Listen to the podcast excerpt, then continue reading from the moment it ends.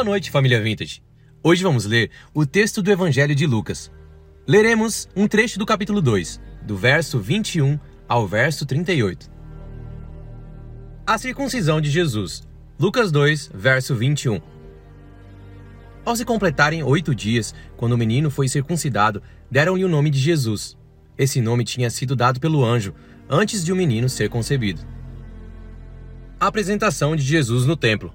Lucas 2, do verso 22 ao verso 24. Passados os dias da purificação deles, segundo a lei de Moisés, levaram o menino a Jerusalém, para o apresentar ao Senhor, conforme o que está escrito na lei do Senhor. Todo primogênito será consagrado ao Senhor. E também foram para oferecer um sacrifício, segundo o que está escrito na referida lei, um par de rolinhas ou dois pombinhos. O Cântico de Simeão. Lucas 2, do verso 25 ao verso 35. Em Jerusalém havia um homem chamado Simeão. Este homem era justo e piedoso e esperava a consolação de Israel, e o Espírito Santo estava sobre ele. Ele tinha recebido uma revelação do Espírito Santo de que não morreria antes de ver o Cristo do Senhor. Movido pelo Espírito, ele foi ao templo. Quando os pais trouxeram o menino Jesus para fazerem com ele o que a lei ordenava, Simeão o tomou nos braços e louvou a Deus, dizendo: Agora, Senhor, podes despedir em paz o teu servo, segundo a tua palavra, porque os meus olhos já viram a tua salvação, a qual preparaste diante de todos os povos, luz para a revelação aos gentios e para a glória do teu povo de Israel. E o pai e a mãe do menino estavam admirados com o que se dizia a respeito dele. Simeão os abençoou e disse a Maria, mãe do menino: Eis que este menino está destinado tanto para a ruína como para a elevação de muitos em Israel e para ser alvo de contradição, para que se manifestem os pensamentos de muitos corações. Quanto a você, Maria, uma espada atravessará a sua alma. A profetisa Ana. Lucas 2, do verso 36 ao verso 38. Havia uma profetisa chamada Ana, filha de Fanuel, da tribo de Asser. Ela era bem idosa, tendo vivido com o marido sete anos desde que tinha se casado. Agora era viúva de 84 anos. Ela não deixava o templo, mas adorava noite e dia com jejuns e orações. E chegando naquela hora, dava graças a Deus e falava a respeito do menino a todos os que esperavam a redenção de Jerusalém.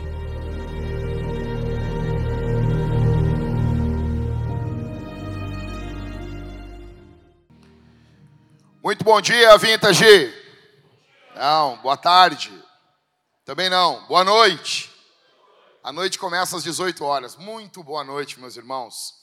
Eu estou muito feliz que eu ganhei um presente, tá bom? Quero agradecer ao Michael, que me deu esse presente aqui, e eu apelidei isso aqui de a outra face. Porque Jesus falou que quando te ferir na face, tem que dar outra face. Então vai ser a outra face. Mas eu trouxe isso aqui, uh, aqui para cima, para fazer uma ilustração para vocês sobre esse sermão. Eu quero que você se vire para quem está do seu lado. Aí eu não faço isso, então eu vou pedir. Se vira para quem está do seu lado uma vez, uma vez só. E diga assim: esse Natal. Não, mais alto, mais alto. Mais alto. Esse Natal vai ser brutal. Igual o taco do pastor. Glória a Deus. Tá quente, eu sei disso.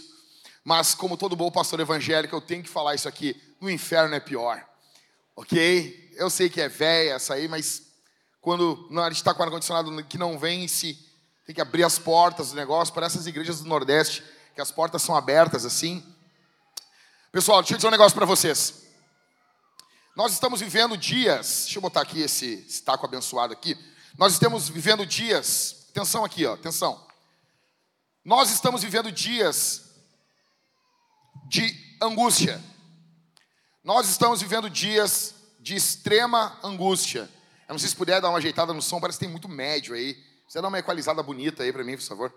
Ah, dias de muitas angústias. E homens estão proclamando que dias piores e ruins vão vir. essa semana nós tivemos aí a indicação pelos nossos maravilhosos senadores do Dino. É até engraçado, é o Dino, e daí tu olha a aparência do cara.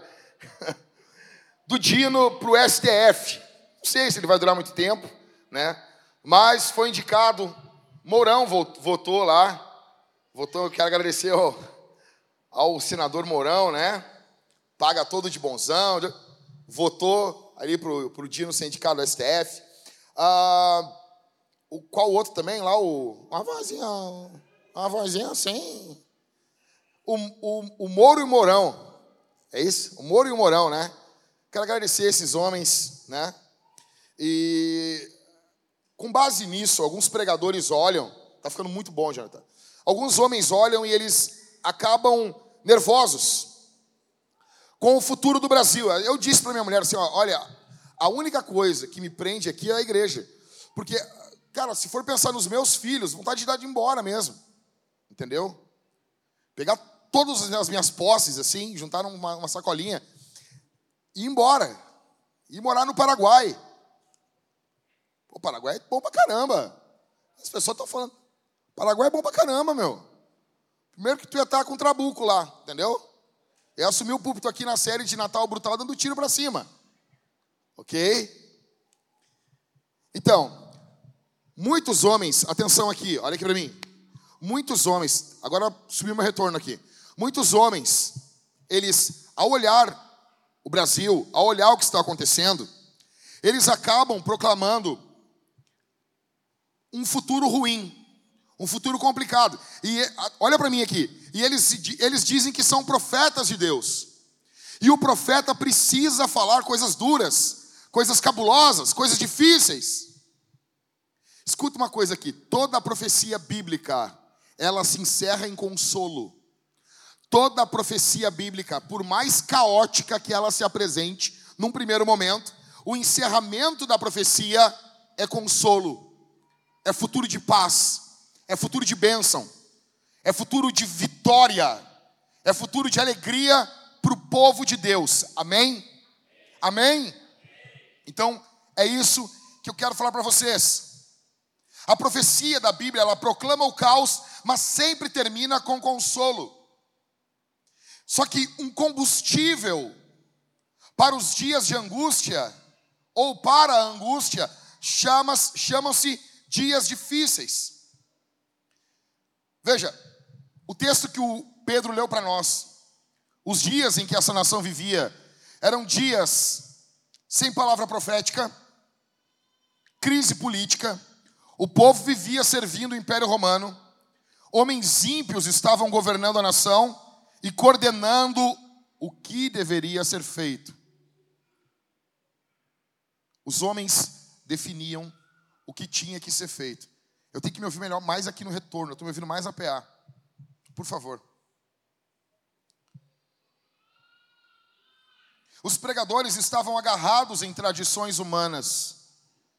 Eles haviam deixado de lado a verdadeira piedade. Quem governava na época, falei para vocês já, era Herodes, um homem ímpio, consumido pelos pecados sexuais e pela ânsia de ser honrado. É nesse contexto que o Natal se apresenta. E o Natal se apresenta como um taco, igual esse aqui. Olha para mim aqui. O Natal se apresenta como esse taco. Imagine isso aqui sendo o Natal. Como assim, pastor? Sim, fica tranquilo. Eu sei o que eu estou fazendo, fica tranquilo. Descansa aí. Imagina o, taco, o, o Natal sendo como um taco. Imagine aqui, deixa eu pegar esse, esse pedestal aqui. E esse pedestal aqui como sendo angústia. A angústia está se apresentando diante do povo de Deus e o Natal está vindo na direção contrária. Eu pergunto para você. Eu não vou fazer, tá? Fica tranquilo, vontade é grande. Eu penso nas pessoas que eu chega a me dar um nervoso assim, uf, é um calorzinho bom. Assim. Principalmente, ó, eu já disse para vocês, vocês podem odiar até a hora da ceia aqueles irmãos que falam bem do calor. Tá bom? Vocês podem odiar eles. Daí na hora da ceia para, tá bom? Ok? Pode pensar aí, fica pensando na Mariane. Mariana é primeiro, Mariana é primeiro. A Karine, não, a Karine também eu não sei também. A Karine também é, é junto com a Mariane. A Isabela, a Fran, enfim. Vem vindo a angústia contra o povo de Deus. Atenção. A angústia vindo contra o povo de Deus e o Natal vindo em direção contrária. Eu pergunto para vocês, quem prevalece? O Natal ou a angústia? O Natal. Por que, que o Natal prevalece? É isso que eu quero que você veja junto comigo aqui. O Natal prevalece contra a angústia como um taco que destrói a angústia que existia nesse período bíblico. A angústia nesse texto se apresenta com três faces, de três formas. A angústia vai se apresentar de três lados. E o Natal vai se apresentar como um taco que destrói a angústia, que explode a angústia. Primeiro lado, primeira face da angústia nesse texto aqui. Acho um pouquinho retorno agora aí, faz favor, meu santo. Primeira face da angústia.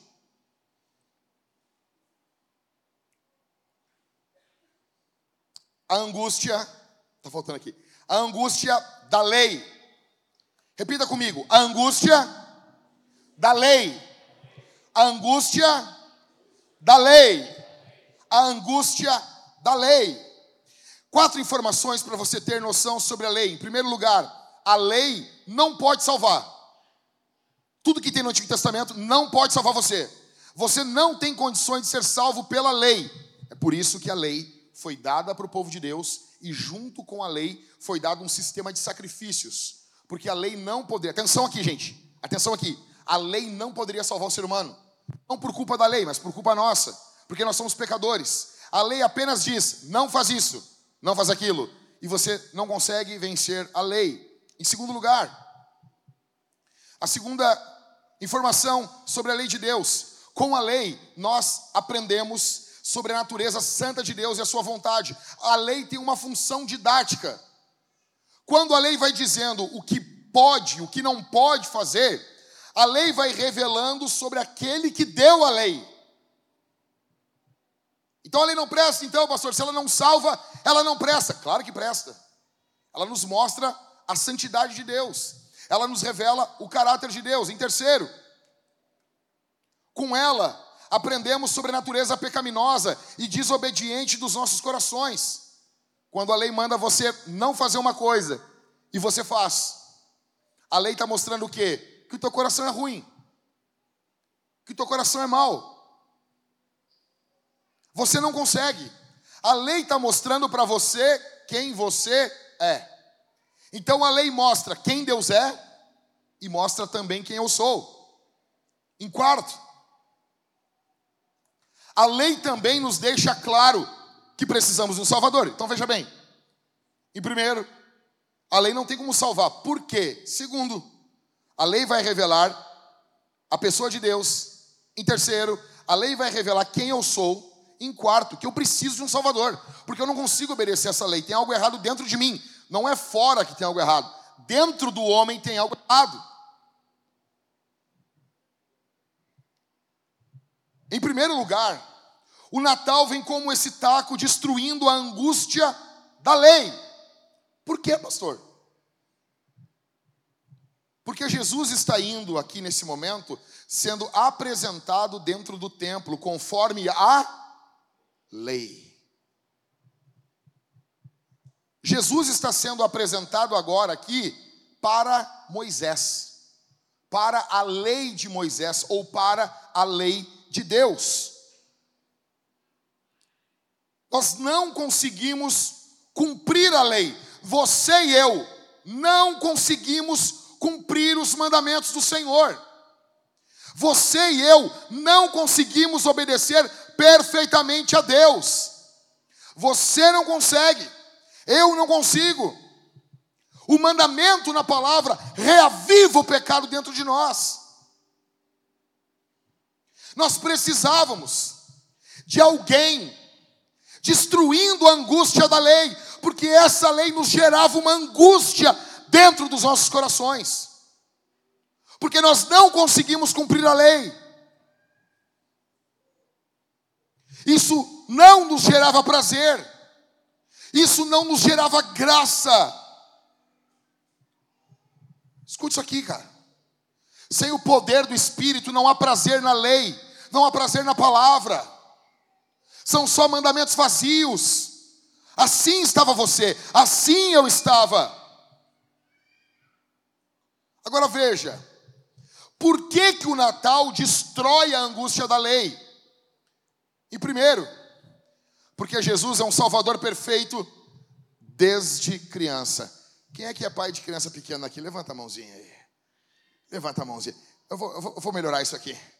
Quem é que é pai de criança de dois anos aí? Levanta. Não, é dois anos. Dois anos, cara. Que os céus tenham misericórdia na tua casa. Que os céus, que os céus ajudem você. Dois anos, adolescência da infância.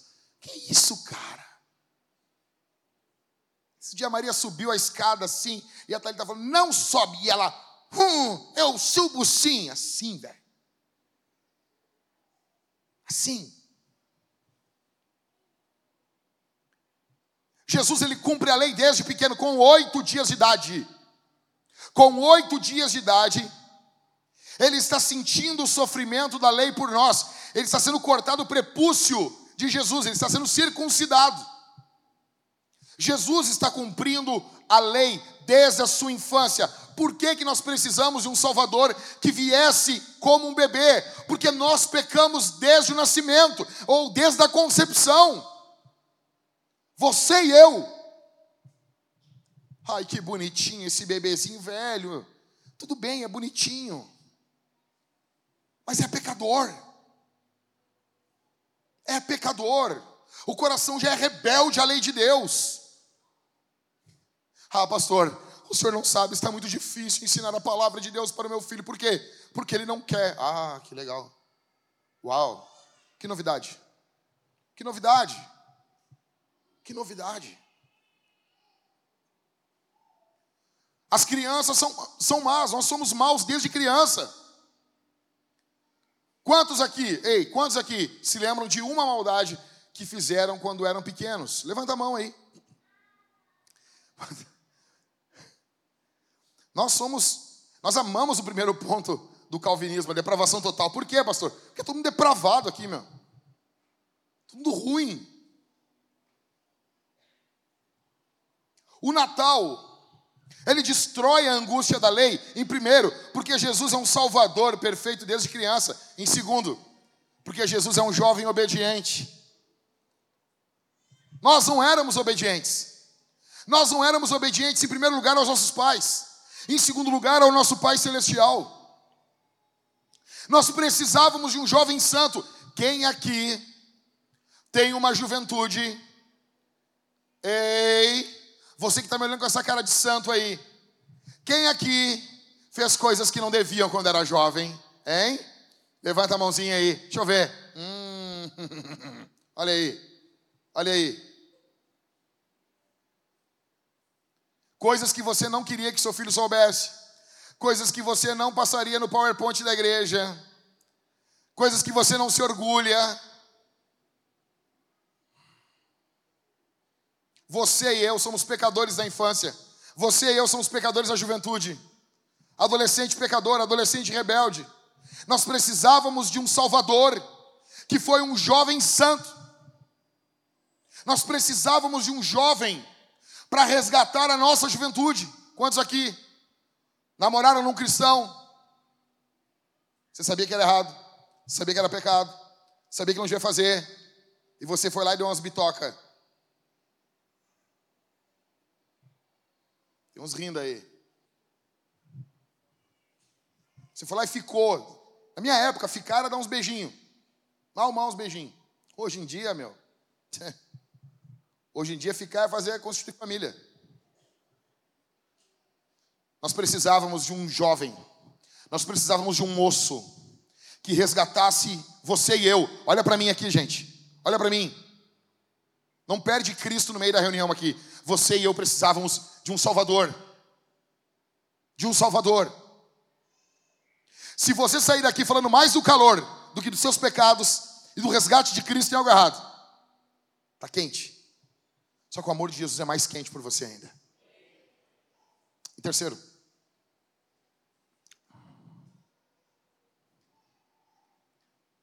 passa para mim aí o terceiro. O Natal destrói a angústia da lei, porque Jesus é um adulto perfeito, diferente do nosso pai Adão. Olha para mim aqui, meus irmãos. Quantos de nós cometemos coisas terríveis depois de adultos? Olha para mim aqui.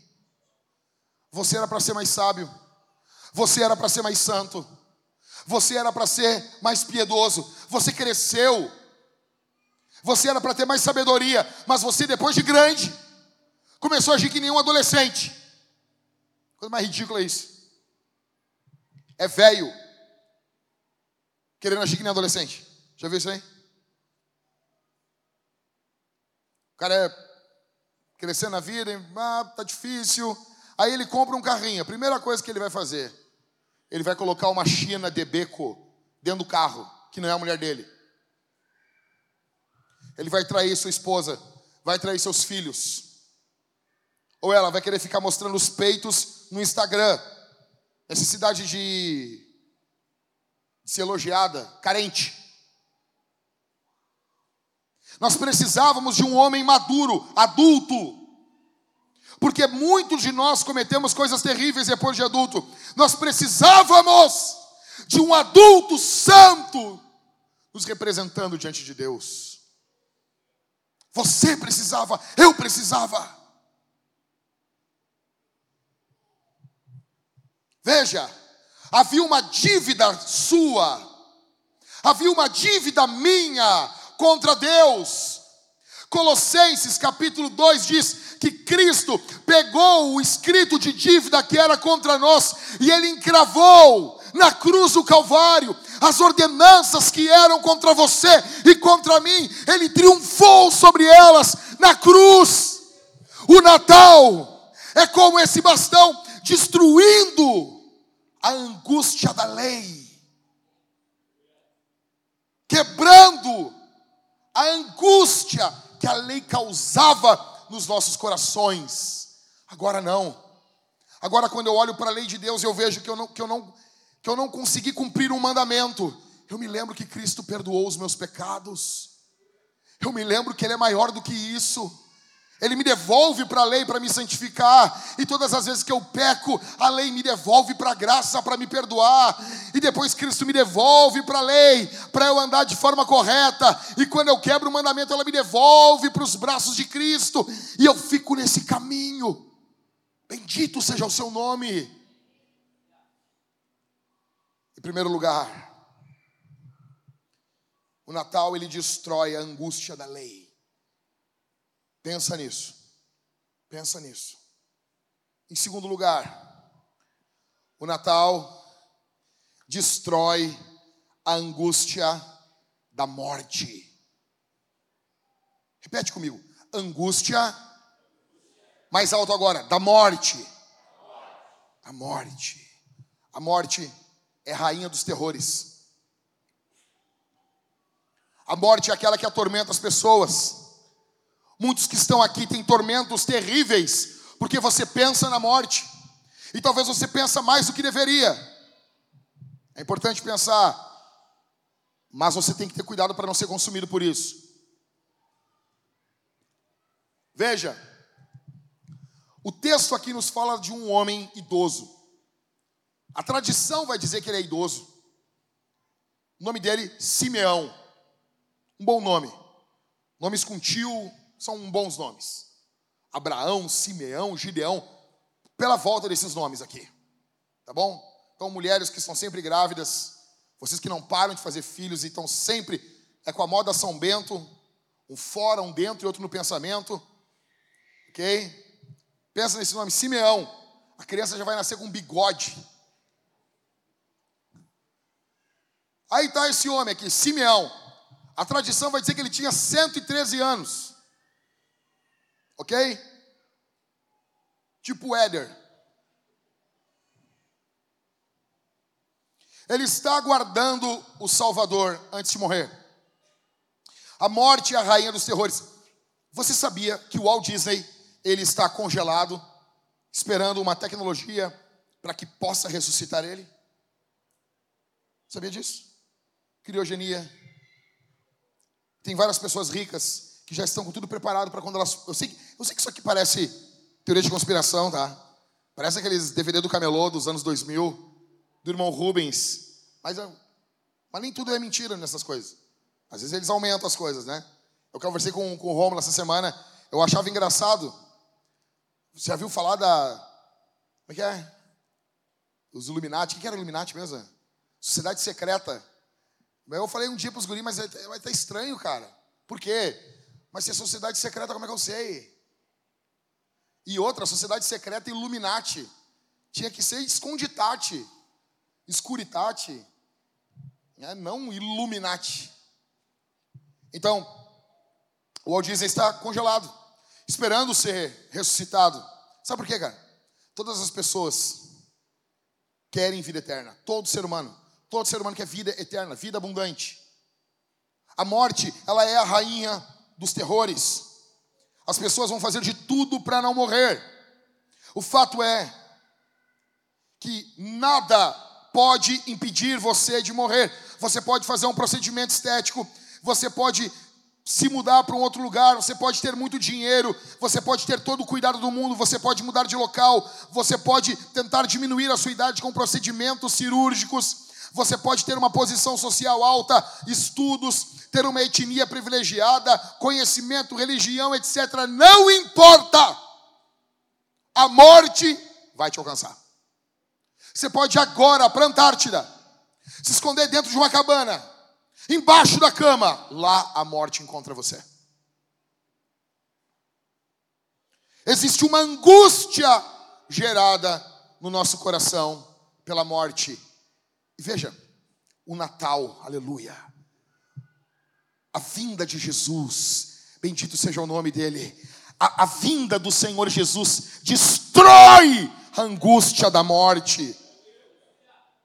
Pastor, mas eu ainda tenho medo de enfrentar a morte. Escute isso aqui. Olha para mim. O que precisamos para enfrentar a morte? Anota isso aí. O que você e eu precisamos para enfrentar a morte de cara, olhar na cara dela. O que você e eu precisamos? O que, que nós precisamos? Em primeiro lugar, precisamos ser nós mesmos. Verso 25. Em Jerusalém havia um homem, o quê? Pô, tá ruim, hein, gente? Fica com a Bíblia aberta aí, meu santo. Em Jerusalém havia um homem chamado Simeão. Como assim? Ele não é uma outra pessoa. Escute isso aqui. Deus, Deus, Ele não lida com dublê. Deus não lida com pessoa que tenta ser uma outra coisa que ela não é. A pior coisa, ou uma das piores coisas que nós podemos ter dentro da igreja é a hipocrisia. E todos nós, você e eu, temos a semente da hipocrisia dentro dos nossos corações. Alguns conseguem ser mais honestos, outros não. O texto diz: havia um homem, o nome dele é Simeão. Quem ele é, está escrito aqui. É ele. Você quer, você quer enfrentar a morte que se avizinha de você? Que está perto de você, com confiança, seja você diante de Deus. Não finja, não finja ter uma espiritualidade que você não tem. Não finja parecer uma pessoa que você não é. Não finja saber de coisas que você não sabe. Em primeiro lugar, então, precisamos ser nós mesmos. Segundo, precisamos ser justos e piedosos. Verso 25 de novo. Havia em Jerusalém um homem chamado Simeão. Esse homem era justo e piedoso. Pá, pastor, mas eu não, eu não sou. Eu não sou, pastor. Eu não sou justo e piedoso, eu precisava. Eu preciso de justiça. Olha para mim aqui, gente.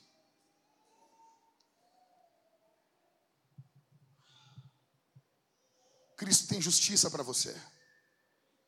Não, tu não entendeu isso aqui. Deixa eu explicar uma coisa. A coisa mais poderosa do Evangelho. Sabe o que é a coisa mais poderosa? É Cristo dar a justiça dele para nós. Não, tu não entendeu. Tu não entendeu. Tu não entendeu. Cristo é Deus. Ele tem a justiça de Deus. Olha, ele pega da justiça dele, da glória dele, do poder dele e ele tira o seu fardo de pecado e assume sobre ele. E ele pega a justiça dele, os méritos dele, e ele coloca sobre você.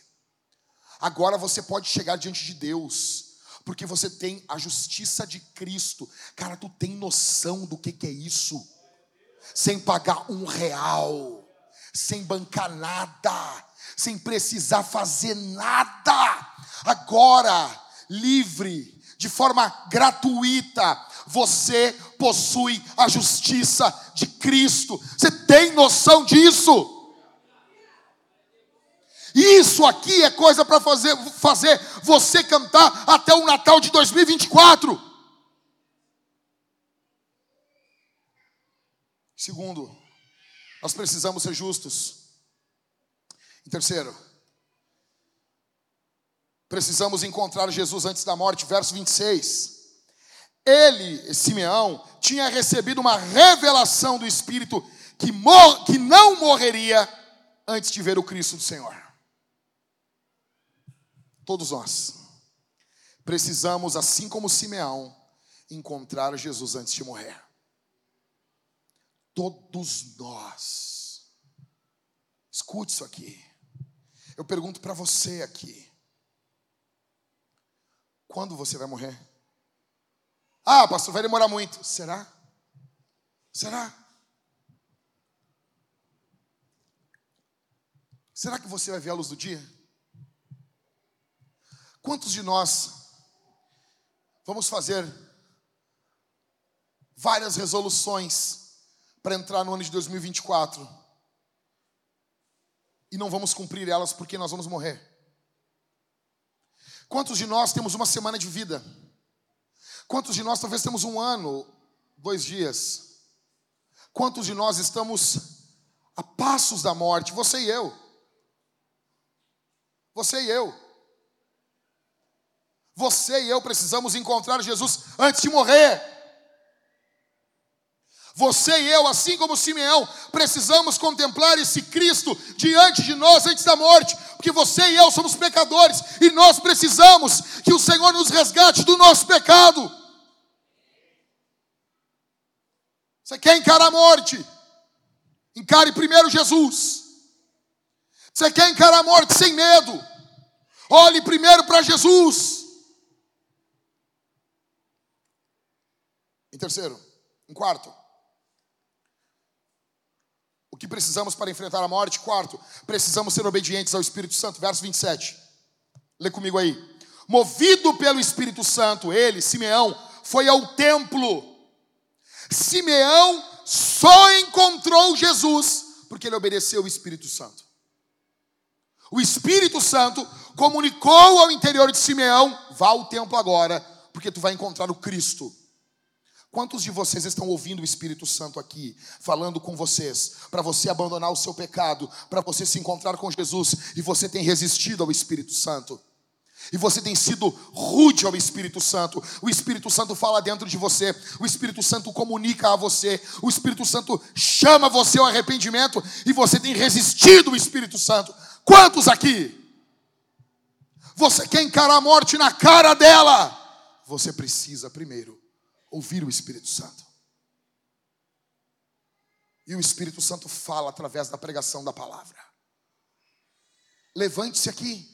Seja corajoso, seja corajosa, senhora. Seja corajoso, meu Senhor. Levante-se aqui e diga: é mentira o que tu está falando, pregador.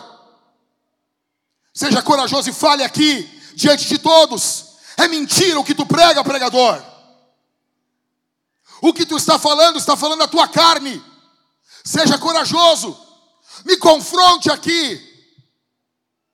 Grite em alto bom som que você não precisa de Jesus, que você tem um Salvador mais poderoso, que você conhece um sangue mais glorioso. Levante-se aqui e fale.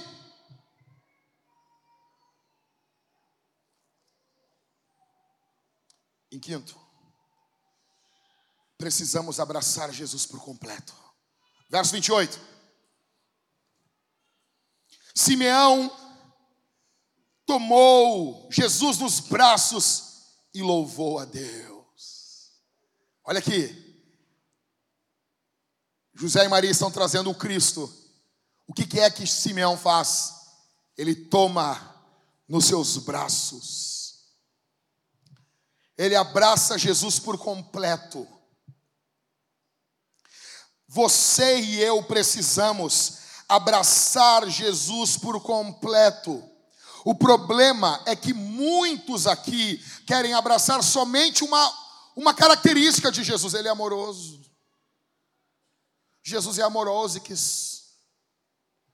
Ai, ele, ele, é, ele, é, ele é glorioso e quis. Ele vai perdoar os meus pecados e quis. Todos precisam de Jesus.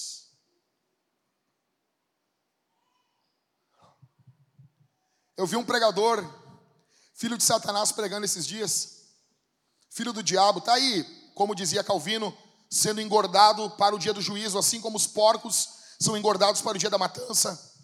E esse pregador, não vou falar o nome dele, por ética. Esse pregador estava pregando e ele começou a falar que existem coisas que estão na Bíblia, mas não estão em Jesus. Tem coisas, juízo, que está na Bíblia, mas não está em Jesus. A vontade que eu tenho de entrar dentro do vídeo e gritar vagabundo, sem vergonha, canalha, chinelão, seu chimbungo. Escute isso aqui. Está na Bíblia, mas não está em Jesus. Toda a Bíblia é palavra de Jesus, é palavra de Deus. Jesus nunca se levantou contra a Bíblia. E Jesus é aquele que encerra a Escritura com juízo fulminante sobre os ímpios. Não deixe que ninguém engane você. Você abraçou somente um aspecto de Jesus ou você abraçou Jesus por completo, até aquilo que não é agradável a você? Porque você e eu temos coisas que não nos agradam em Jesus. Como assim? Tem coisa. Tem coisa que se deixasse a gente mudava. Mas não dá. Não dá. Você precisa abraçar Cristo por completo.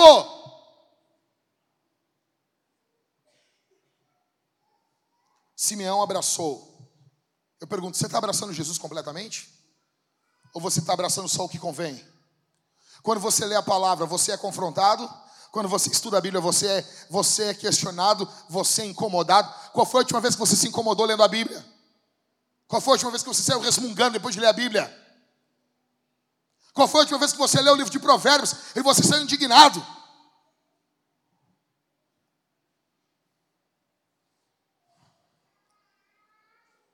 Em sexto,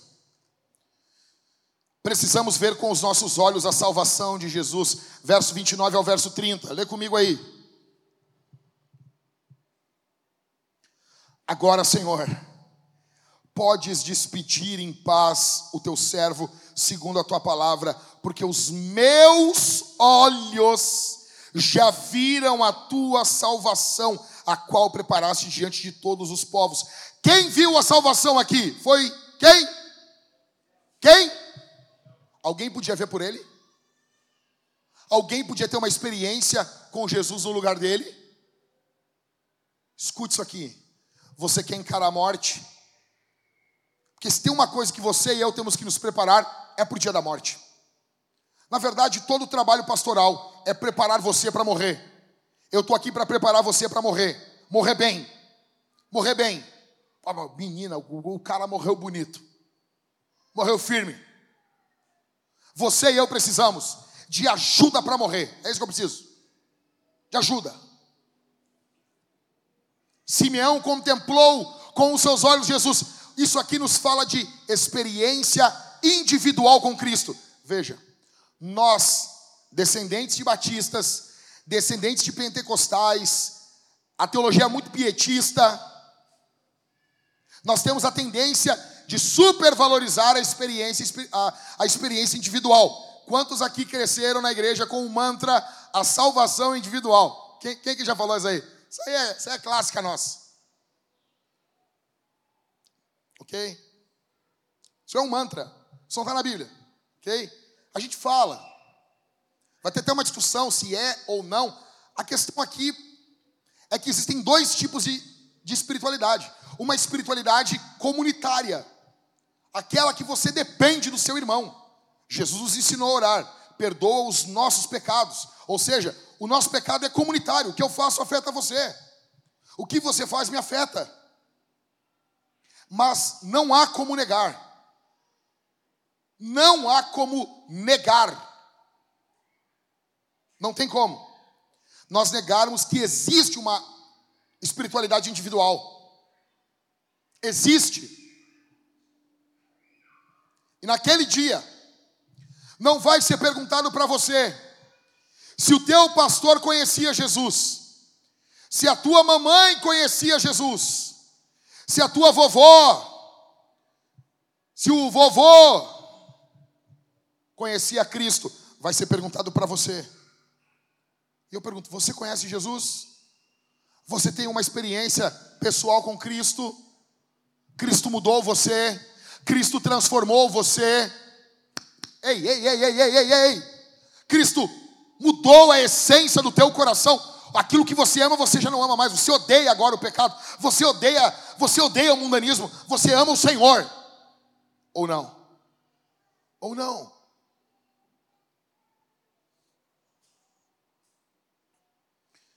E sétimo e último. O que precisamos para enfrentar a morte? Precisamos ser honestos sobre os nossos corações. Verso 35, lê comigo aí. Verso 34, volta um verso aqui. Simeão os abençoou e disse a Maria, mãe do menino: Eis que este menino está destinado tanto para a ruína como para a elevação de muitos em Israel e para ser alvo de contradição. Dobra a tua atenção agora para que se manifestem os pensamentos dos, de muitos corações. Como assim? Como assim? Veja, sempre que você ler o comentário desse verso em qualquer comentarista, eles vão dizer o seguinte: o que você pensa acerca de Jesus revela quem você é. Eu vou repetir. Jesus, ele faz com que o que está nos nossos corações venha para fora. Quem você é, é revelado pela forma que você se relaciona e confessa Jesus. Não importa quem você é no seu trabalho, quem você é como pai, mamãe, vovó, tio, tatá, tatá, e não importa. O ponto é o seu coração é revelado, desnudado, pela forma que você se relaciona com Cristo. Cristo, Cristo, Cristo. Nós precisamos aqui, vintage, é hoje é o dia de você e eu sermos honestos sobre o que está nos nossos corações. Você e eu conseguimos esconder muito bem. Eu tenho 25 anos de crente. Se tem um troço que a gente aprende a fazer com tempo na igreja, é imitar a cara de Deus é imitar, é imitar o semblante de uma pessoa que ora, de uma pessoa que lê, de uma pessoa que é piedosa. Nós temos que explodir isso. Olha para mim aqui. Nós precisamos destruir isso aqui essa noite. Precisamos de honestidade. Você quer encarar a morte? Você quer olhar na cara, no grão do olho da morte? Jogue limpo sobre quem você é. Pare de fingir. Deixe mais as claras quais são os teus pecados. Deixa eu dizer um negócio para você. Deixa eu falar um negócio aqui.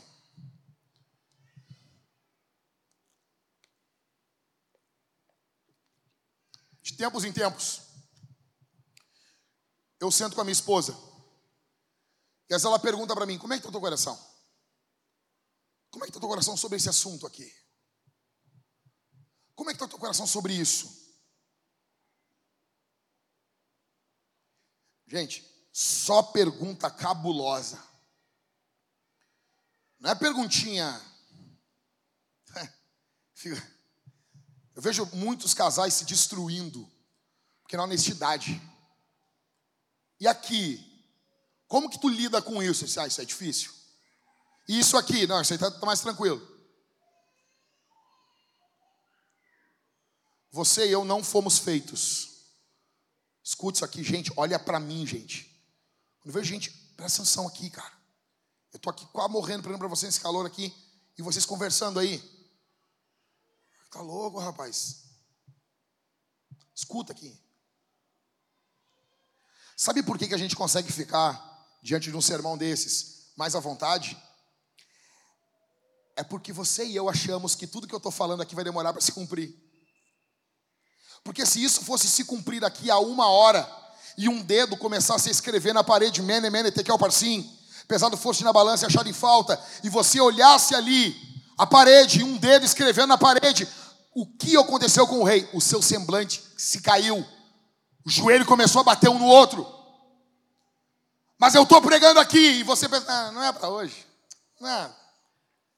Que nem o cara que pregava para o Marcos Dias. Cadê o Marcos Dias? Não está aqui? O cara falava, ô Marcos Dias, vamos aceitar Jesus. E o Marcos, ah, semana que vem. Não, mas hoje, hoje não. Vamos no, eu vou aceitar no outono. Melhor. Aí você está aqui de boa. Porque você acha que não vai ser bem assim. Escuta o que eu estou falando, cara. Cada palavra que eu estou falando vai ser colocada diante de você em algum momento da eternidade. A forma que você se relaciona com Cristo revela o seu coração. Então, em primeiro lugar, o Natal destrói a angústia pau da lei. Em segundo lugar, o Natal destrói a angústia pau da morte. Em terceiro e último, o Natal pá, destrói a angústia da solidão. Olha comigo aqui. Os últimos três versos. Lucas agora se volta para uma viúva.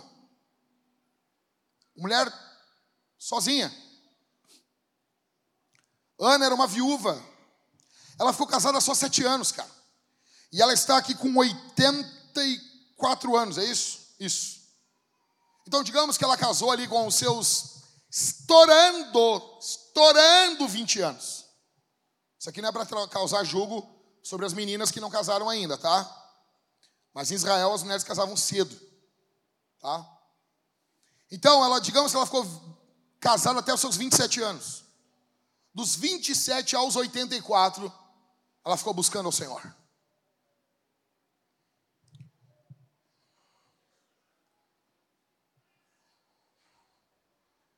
Espírito do sono, sai.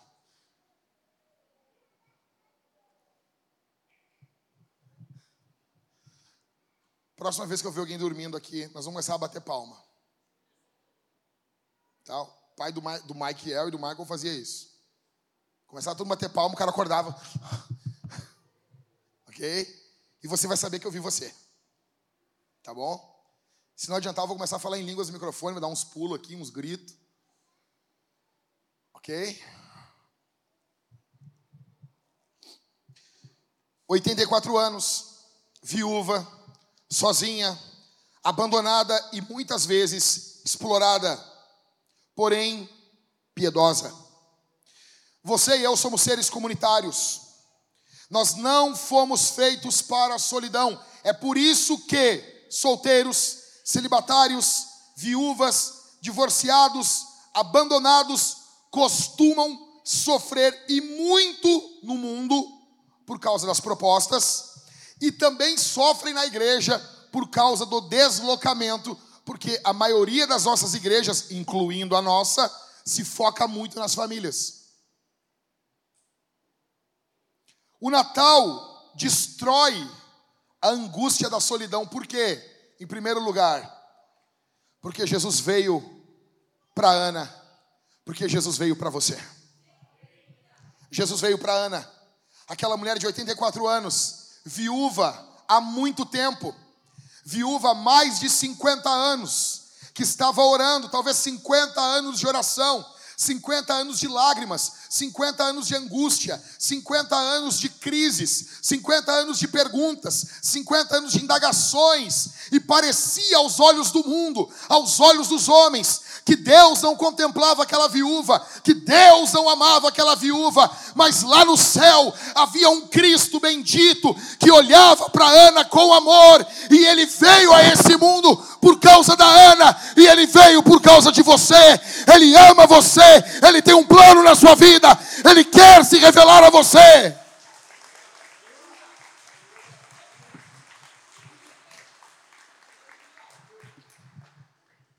Bendito seja o nome de Jesus. Jesus veio para Ana e Jesus veio para você. O Natal destrói a angústia da solidão. E por quê? Em segundo lugar, Jesus fundou uma família chamada chamada tem uma igreja em Porto Alegre, eu não vou falar o nome por ética, porque eu, eu sou um cara muito ético. OK? Vejam, eu sou um cara muito ético. Mas tem uma igreja aqui em Porto Alegre que você entra nessa igreja e está escrito lá assim: mais do que uma igreja, uma família. Velho, isso é a mesma coisa que dizer assim: mais do que amigos, friends. Família, igreja é a mesma coisa. A igreja é a família de Deus. Igreja é a família de Deus. Toda vez que eu vou lá, eu tenho vontade de vandalizar. Só que eu não faço isso, porque agora eu sou um pastor, eu sou evangélico. Sou evangélico, evangélico não vandaliza as coisas. Vontade eu tenho, mas eu luto contra isso e eu tenho vencido já há alguns anos. Eu vou lá, eu entro na igreja e fico assim. O que, que foi? Teu olho está torto? Não, o olho já é torto.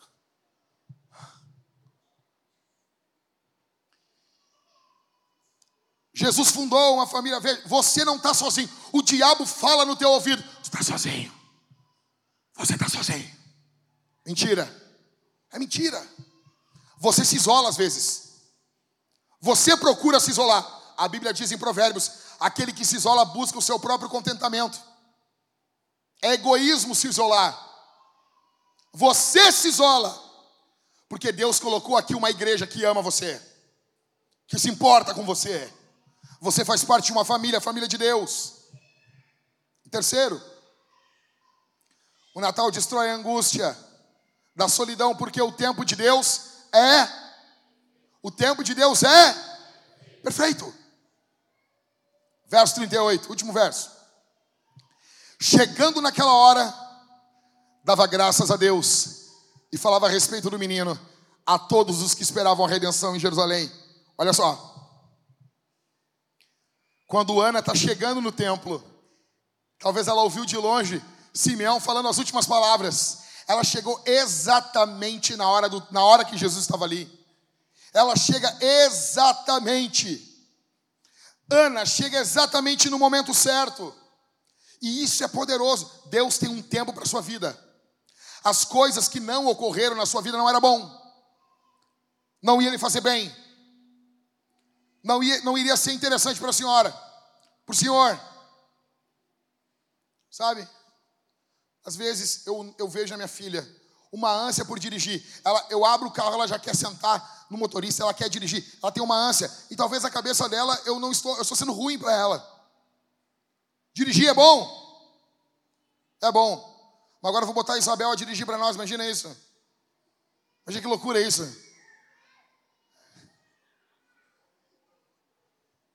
Você imagina isso? Tudo tem o seu tempo, Deus tem o tempo perfeito. O tempo de Deus. Então Deus pode destruir a angústia da solidão. O Natal, a vinda de Cristo, pode destruir a angústia da solidão na sua vida, em último dos últimos dos últimos. O Natal destrói a angústia da solidão, porque a glória da segunda casa é maior do que a primeira. Pastor, o que isso tem a ver com o sermão? O senhor está puxando a geu. O senhor bebeu? Não bebi. Faz tempo que eu não, não, não dou uma bicadinha. Você sabe disso. Eu venho aqui, fica todo mundo na internet batendo em mim por causa de vocês. Seus pinguços. E outra, que fique claro na internet, que a minha mulher bebe há muito mais tempo que eu. E eu estou pregando aqui, e ouve. Que a mulher tem que ouvir calada. Ok? E as gurias tudo pedindo bebida nas reuniões das mulheres também, tudo umas pinguças. Olha aí, ó. O que, que tem a ver a Geu com esse texto, pastor? Tudo a ver. Deus saiu do templo em Ezequiel. Quem aqui se lembra? A glória de Deus indo embora no templo de Ezequiel. Quem aqui se lembra desse texto? Triste. Ezequiel começa a olhar, a glória de Deus vai saindo aos poucos do templo. Os homens de Deus não notam que Deus estava saindo que Deus estava indo embora do templo. Você tem noção que coisa mais triste que é um templo, uma igreja sem Deus, uma igreja sem o favor de Deus, uma igreja sem a presença de Deus. Deus estava indo embora. Deus foi embora, saiu do templo em Ezequiel. Em Ageu ele prometeu o seu retorno e aqui em Lucas ele está entrando no templo através de um bebê. Não, que você tem na sua cabeça? Você tem que dar um grito de glória a Deus. Eu vou repetir isso aqui. Deus foi embora em Ezequiel, foi prometido o seu retorno em Ageu, e agora em Lucas, cumprindo o que Ageu falou, Ageu disse: a glória do segundo templo vai ser maior do que a glória do primeiro. Por quê? Porque nesse templo Deus entrou, entrou como pessoa, e quando aconteceu isso, com um bebezinho de oito dias de idade. Era Deus entrando naquele templo. Os homens não sabiam, mas era Deus entrando ali dentro. Ana estava olhando Deus ali diante dela. Você tem noção disso, cara? Aí você fica, a glória do segundo templo vai ser maior que a glória do primeiro. Tu nem sabe o que está falando. O que Ageu está falando? é que aquele templo de Salomão seria pequeno, perto desse templo. Porque nesse templo Deus entrou na plenitude dos tempos. Ele veio como um bebê. E ele entra dentro desse templo. O que, que eu estou querendo dizer para você, solteiro, celibato, divorciado? Você que está aqui, você que foi abandonado, talvez, quero dizer para você que o futuro é maravilhoso, que o futuro não é pautado por Dino, o futuro é pautado por Cristo. O futuro é glorioso, o futuro com Jesus é sempre melhor. Deus tem o melhor para você. Você que vive solitário, Ana passou anos e anos de solidão, mas agora ela está com Deus nos braços dela. O melhor de Deus está por vir. Ah, não, pastor. Eu vi um pastor reformado na internet dizer que não. O melhor de Deus já veio. Um, um desses caras fui eu que falava isso aí. Sabe quando tu não tem o que falar e tu fala umas coisas só para chamar atenção? Não, eu nunca fiz isso, pastor. Algumas aqui nunca fizeram isso, mas botaram, bater foto pelada com versículo bíblico. O Senhor é meu pastor. Esconde os peitos aí, minha irmã.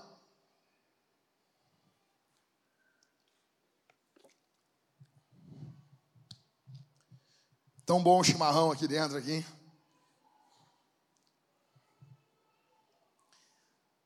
O melhor de Deus está por vir? Sim. O melhor de Deus já veio? Sim. Cristo é o melhor de Deus. E ele já veio, mas ele vai voltar. Jesus vai voltar. A sua vida não se resume ao dia de hoje. Leia o final da Bíblia. No final da Bíblia, a tua vida ela vai mudar para um final glorioso. Talvez você diga assim: "Não, mas eu não acredito que Jesus volte". Acredite você ou não acredite, Jesus vai voltar. Esteja você preparado ou não, Jesus vai voltar. Goste você ou não goste, Jesus vai voltar. Queira você ou não queira, Jesus vai voltar. Estude você ou não, Jesus vai voltar. Eu quero dizer para você aqui, Vintage, Jesus está voltando glorioso. Em breve o céu vai se abrir e Deus vai revelar o seu rosto. Ele vai rasgar o céu do tempo e ele vai invadir aqui o nosso mundo e ele vai pisar de novo os pés dessa terra. Ele não vai vir montado em um jumentinho em um animal de paz, ele vai vir montado em um cavalo animal de guerra. A Bíblia diz que os exércitos celestiais o seguem, ele vai vir glorioso. Jesus vem vencendo, como diz aquele hino, ele vem vencendo a incredulidade, ele vem vencendo a religiosidade, ele vem vencendo a fraqueza, ele vem vencendo a frieza, ele vem vencendo igrejas que não o amam, ele vem vencendo os ímpios, ele vem vencendo o mundo, ele vem vencendo a carne, ele vem vencendo o diabo, ele vem vencendo os demônios, porque há poder no seu sangue, há poder no seu nome. Jesus vai voltar. Cristo vai voltar. E esse é o Natal. Pá. Destruindo a angústia da lei, destruindo a angústia da morte e destruindo a angústia da solidão. Quero falar para você que está aqui. Eu não sei. Obrigado. Aqui. Eu não sei como está a sua vida hoje. Mas eu sei que Cristo é a resposta para você. Que Jesus é a resposta para a tua vida. Jesus é a resposta para o teu sofrimento. Jesus é a resposta para a tua dor. Jesus é a resposta para as tuas mazelas. Jesus é a resposta para os teus pecados. Jesus, escute isso aqui, ó. Escute isso aqui. Não importa se está quente. Nós queríamos um clima melhor, nós queríamos, nós precisamos arrumar esse prédio, nós temos muitas demandas.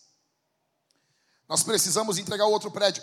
O, o pastor Everton foi lá em casa e disse assim: Jack, tu tem 20 mil reais aí? Na verdade, nós precisamos de 40 para sairmos do outro prédio.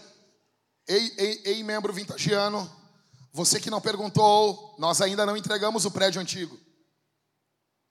Nós temos demanda para esse prédio. Cadê o Guilherme? Ele está o Guilherme. O Guilherme vai lá em casa lá. E ele não come nada lá em casa, tá, Amanda? Não come nada. Está seco desse jeito. Está tisgo. Tem que ir lá e tem que comer. Tá ali, tá servo. Hã? Reclamou ainda? Sem vergonha. Vocês estão vendo, ó, viu, Mariane? Viu? Viu o que, que dá? A cartelita não está aqui. É isso aí que dá. Ninguém cortou. Totinho Tele. Ah, esse pessoal do Paraná é estranho mesmo, né? Escuta só isso aqui. Quanto sai, Guilherme, um valor do, do ar-condicionado para todo o prédio aqui? Pessoal que não ouviu lá no fundo, lá, 400 mil reais.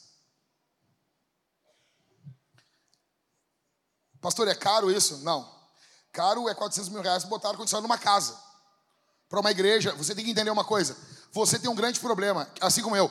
Nós ficamos comparando as coisas da igreja com as coisas da nossa casa. 400 mil para botar ar-condicionado numa casa é muito dinheiro. Para uma igreja, não. Para uma igreja, não é.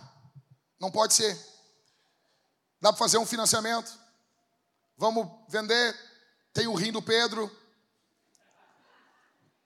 Ok? Ele já não usa bem direito aquele rim mesmo. Só serve para dar pedra. Precisamos apenas que o rim dure três meses. Depois passa a garantia. Cara que se vire. Ok? Então veja. Nós precisamos de 400 mil para botar o ar-condicionado nesse prédio. Pastor, mas eu não tenho. Tem sim, cara. Tem sim, tem como sim. Nós precisamos de 20 mil reais para pagarmos a primeira parcela para entregar o outro prédio. Depois 20 mil no outro mês. Mas acima disso, talvez você está aqui e se eu virar você do avesso, e virar você de cabeça para baixo, não cai um real do teu bolso, não cai dez centavos do teu bolso. Cristo não olha você com base no teu dinheiro. Cristo não olha você com base no que você pode doar. Cristo tem um plano e um projeto para você. Ele perdoa os teus pecados. Ele resgata você aqui de graça, de graça, de graça, de graça, graça, graça, graça. Ele é bondoso. Ele ama você. Ele tem um projeto para você. Cristo não vai embora sem Jesus. Não vai embora sem renunciar aos seus pecados. Não vai embora, não ouse sair desse prédio sem jogar limpo sobre quem você é. Jogue limpo. Cristo perdoa você. Os homens podem ser duros com você. Cristo conhece você. Ele perdoa você, ele ama você, ele levanta você, ele restaura você. Você acredita nisso? Você acredita nisso? Teve um pregador, ele estava pregando, e Deus destacou uma mulher no meio da multidão para ele. E Deus falou, inspirou aquele homem a apontar o dedo para ela e dizer: Os teus pecados estão perdoados. Ele apontou o dedo para ela. Ele disse: Ei, moça, ei, tocaram nela, estava orando. E ele disse: Os teus pecados estão perdoados. Quando ele falou isso, ela se atirou no chão, gritando, chorando, desesperada, agradecendo a Deus. Ele foi para o hotel, estava, era um pregador itinerante. Chegou no hotel e lembrou daquela mulher, e ele dobrou o joelho, e ele orava antes de dormir, e ele disse assim: Senhor, qual era o pecado daquela mulher? Para ela orar e agradecer daquele jeito. Ele ouviu a voz audivelmente do Espírito que disse: Eu não me lembro. Porque a palavra de Deus diz que Deus pega os nossos pecados e joga no mar do esquecimento. Deus escolhe ter uma amnésia santa. Ele ama você. Ele perdoa os teus pecados de juventude. Ei, jogue limpo. Seja honesto diante de Deus. Pare de ser uma pessoa que você não é. Jogue limpo e diga assim: Esse sou eu. E você vai ver Cristo se apresentando para você. E Cristo dizendo: E esse sou eu. Eu sou o que te perdoo, te resgato, te curo, te salvo. Se você quer Jesus, nos procure depois do culto.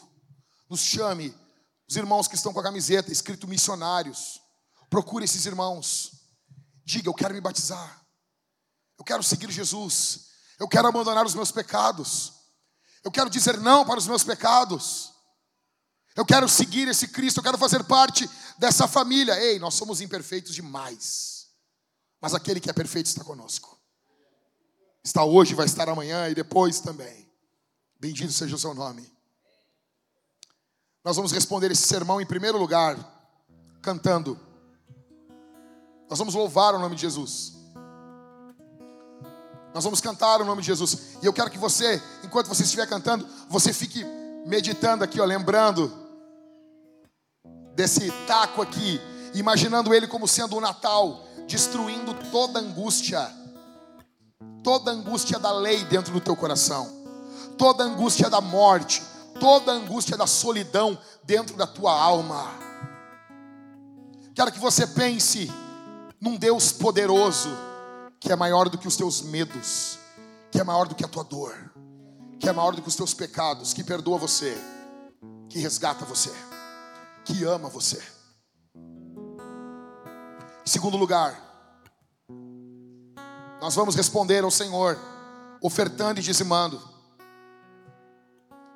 Infelizmente, olha para mim aqui. Normalmente, os ganhos das pessoas eles aumentam no final do ano.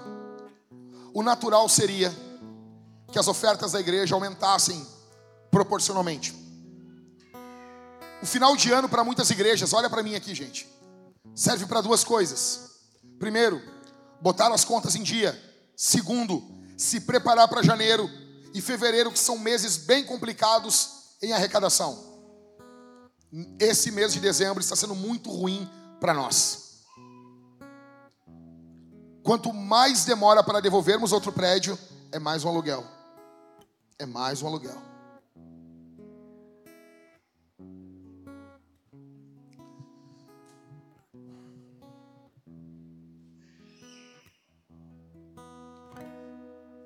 Eu estava conversando essa semana com a Thaís e com o Augusto, semana passada. Nós estávamos falando sobre arrecadação. Olha para mim aqui. Nós estávamos falando sobre arrecadação na igreja.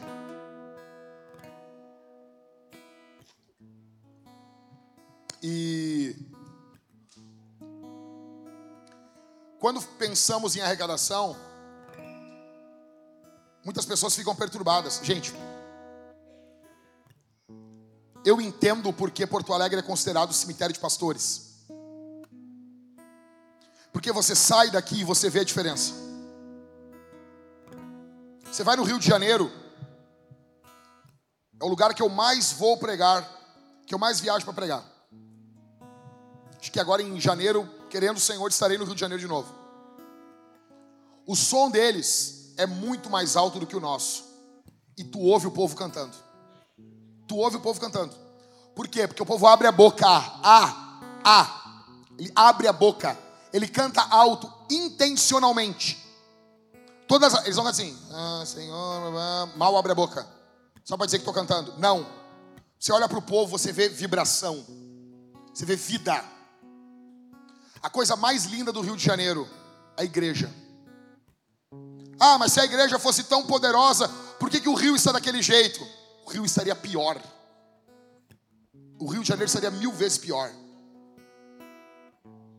Primeiro, a igreja canta. Em segundo, você vê como que a igreja investe. Quando você vê uma campanha na igreja para pagar um som, para pagar um prédio, para comprar alguma coisa, tu não tem noção.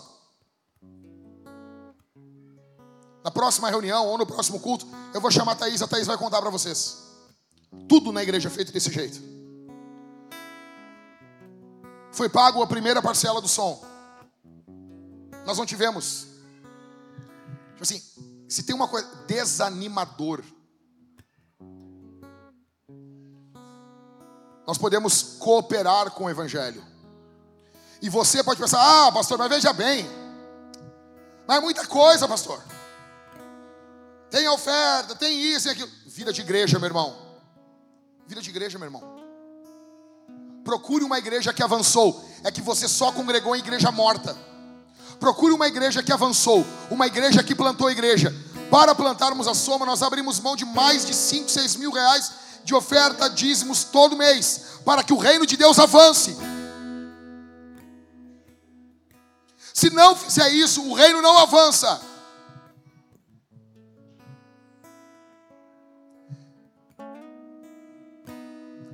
Nós vamos responder a esse sermão com generosidade. Ali atrás nós temos o balcão de contribuição.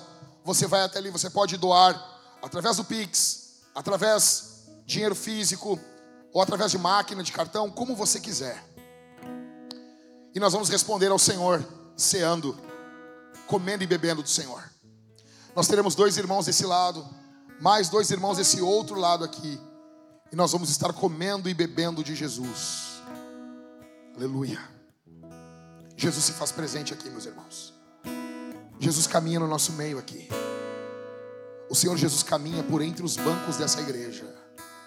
Apocalipse capítulo 1 mostra ele caminhando por entre os sete candelabros, os sete candeeiros. E ali os candeeiros em Apocalipse 1 são as igrejas. Ele caminha no meio da igreja. Feche seus olhos. Feche seus olhos. Feche os seus olhos. Quero que você ore nesse momento. Há uma obra de Deus sendo feita aqui. Há um trabalhar de Deus sendo feito aqui. O Senhor Deus está operando aqui. Feche os seus olhos. Pai nosso, eu oro pelo teu povo. Eu oro pelo teu povo que está aqui. Eu peço a tua graça. Quantos estão aqui e não foram tocados por esse sermão, Senhor? Quantos estão aqui estão alheios ao que o Senhor está falando aqui? Quantos estão aqui, estão pensando no que vão fazer depois desse culto?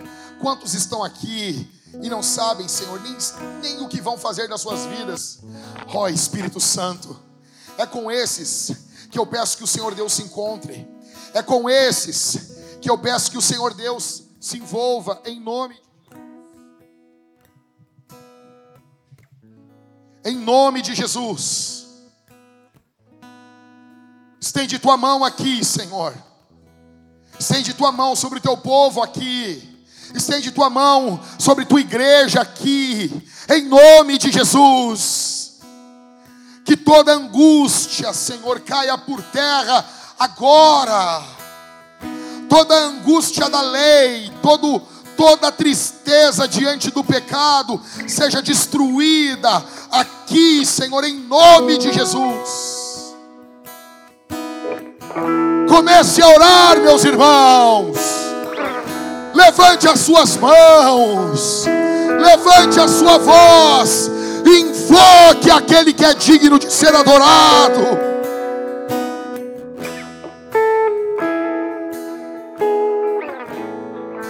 Ore intencionalmente. Ore com a voz alta. Ore, ore, abra sua boca e ore. Invoque o Espírito Santo. Bendito é o teu nome. Bendito é o teu nome. Bendito, bendito é o teu nome. Toda angústia da morte seja agora repreendida e expulsa pelo poder do nome de Jesus. Toda angústia da solidão, todo solitário que está aqui em nome de Jesus. Receba a vida que vem da cruz do Calvário, receba o sangue que verte daquela cruz, em nome de Jesus, agora, agora. Bendito é o teu nome, bendito é o nome de Jesus. Cadeias se rompem nesse momento, cadeias caem nesse momento existe liberdade, prisioneiros estão sendo feitos livres aqui essa noite, prisioneiros estão sendo resgatados aqui essa noite. Seja livre aqui essa noite, em nome de Jesus.